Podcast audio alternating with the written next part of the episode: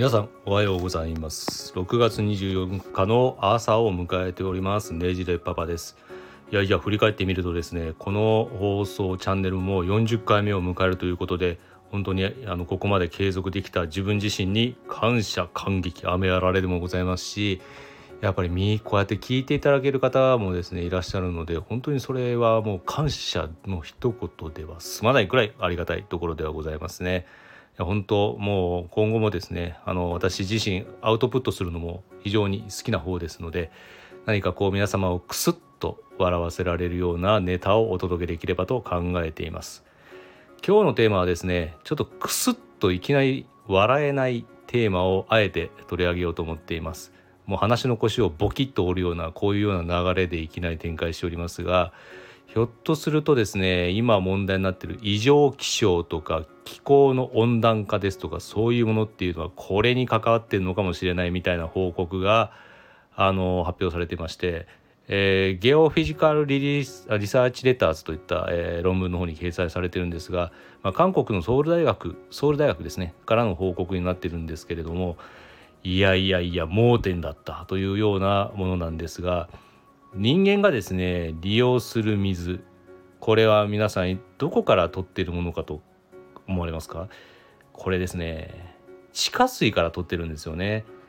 であのまあ日本の場合においても例えばまあビビたる量なのかもしれないですけど温泉っていうのも当然あの地下から湧き上がってくる、まあ、地熱によって温められたお湯によって、まあ、我々も恩恵を受けてるわけでもありますし日本だけじゃなくて世界各国ですね水源としては地下水を利用しています。でこの論文の方で掲載されたのは1993年から2010年の間に地下水が汲み上げられた量は2兆トン以上だというふうに推測しています。この地下水を汲み上げることによってどういうことが起こるのか皆さんは想像がつくでしょうか？実はですねこういうふうに人為的に水を汲み上げることによって起こることは何かというと地球の質量を変えてしまっている可能性があるということが言われています。その結果中身が空洞化に伴って重さが変わってしまいますとその分あの地球は自転をしてるわけですので自転の軸が傾きが変化してしまうということがあるのではないかというような仮説と研究結果が出てきているようですね。でこの地軸がずれてしまうとこの報告の中では北極点は約80センチ。これ年間にすると4センチ以上移動しているといったような結果になっていて、まあ、その惑星など普通こういう地球といったものは傾きをこう安定させて太陽の周りを回っているということになるんですけどもこれが変わあの傾きが変えたまま太陽の方を回ってしまいますと当然地区によってまたえー、トータルのですね日の当たる日照量というのは変わってきますのでそうなるとよく言われてるのがあの北極の氷が溶け始めてるんじゃないかとか、まあ、そういう話もありますがその地軸のずれによってその日照量が変わってしまうということになってしまうと、まあ、そういうふうな、えー、北極南極の気候といったものも大きく変わってしまうということもなって、まあ、そこの氷が溶けてしまうと当然海の水も増えてしまう。となるとあのー、まあ北極とか南極を構成している氷の量っていうのはかなりの量になりますのでそれが溶け出してしまうとあの、まあ水えー、海面から近い低いごめんなさい海面からですね近い、えー、ところの土地とかは水没する恐れもあると十分に考えられますので無視できないと。ひょっとしたらあのよく一時期言われていた、まあかえー、化石燃料の、あのー、にまあ、燃焼に伴って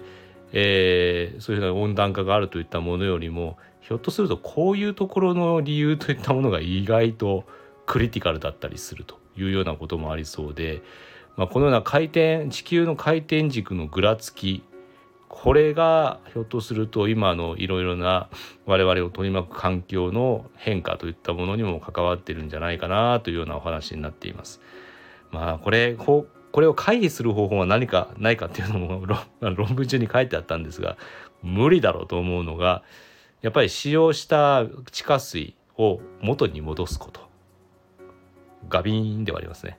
そんなの注入したら注入する方法があれば 話は早いですが井戸の中に水を入れ込むとかそんな感じでしょうか。まず無理ですね。ですので、まあ、このような変化があるところというのを享受しながらもちょっとこれからの水源との付き合い方といったものも本当に考えていくような状況にはなりそうではありますのでひょっとすると温暖化の原因の一つにはこのような地下水の汲み上げに伴う地軸のずれといったものもひょっとしたら関わってるんじゃないかというようなお話でございました。いやまあこういう科学のところは面白いですが知ってしまうと知ってしまったりですねちょっとうーとこうなんか辛いところもありますが、まあ、そこをなんとか英知を、えー、結集して解決できる方向を持っていくことができればなとは思いますよね。まあ、というような感じでですね、まあ、本当に使えるのか使えないのかネタなのか何なのかわからないようなところが多く含まれるような情報提供になりますけれども、まあ、40回迎えましたこのチャンネルも引き続き長くご愛顧いただくことができましたら幸いです。それでは今日も一日、まだ今日は土曜日ですけれども、皆様にとっても良き一日になることを願いまして収録を終了させていただきたいと思います。また次回の配信でお会いいたしましょう。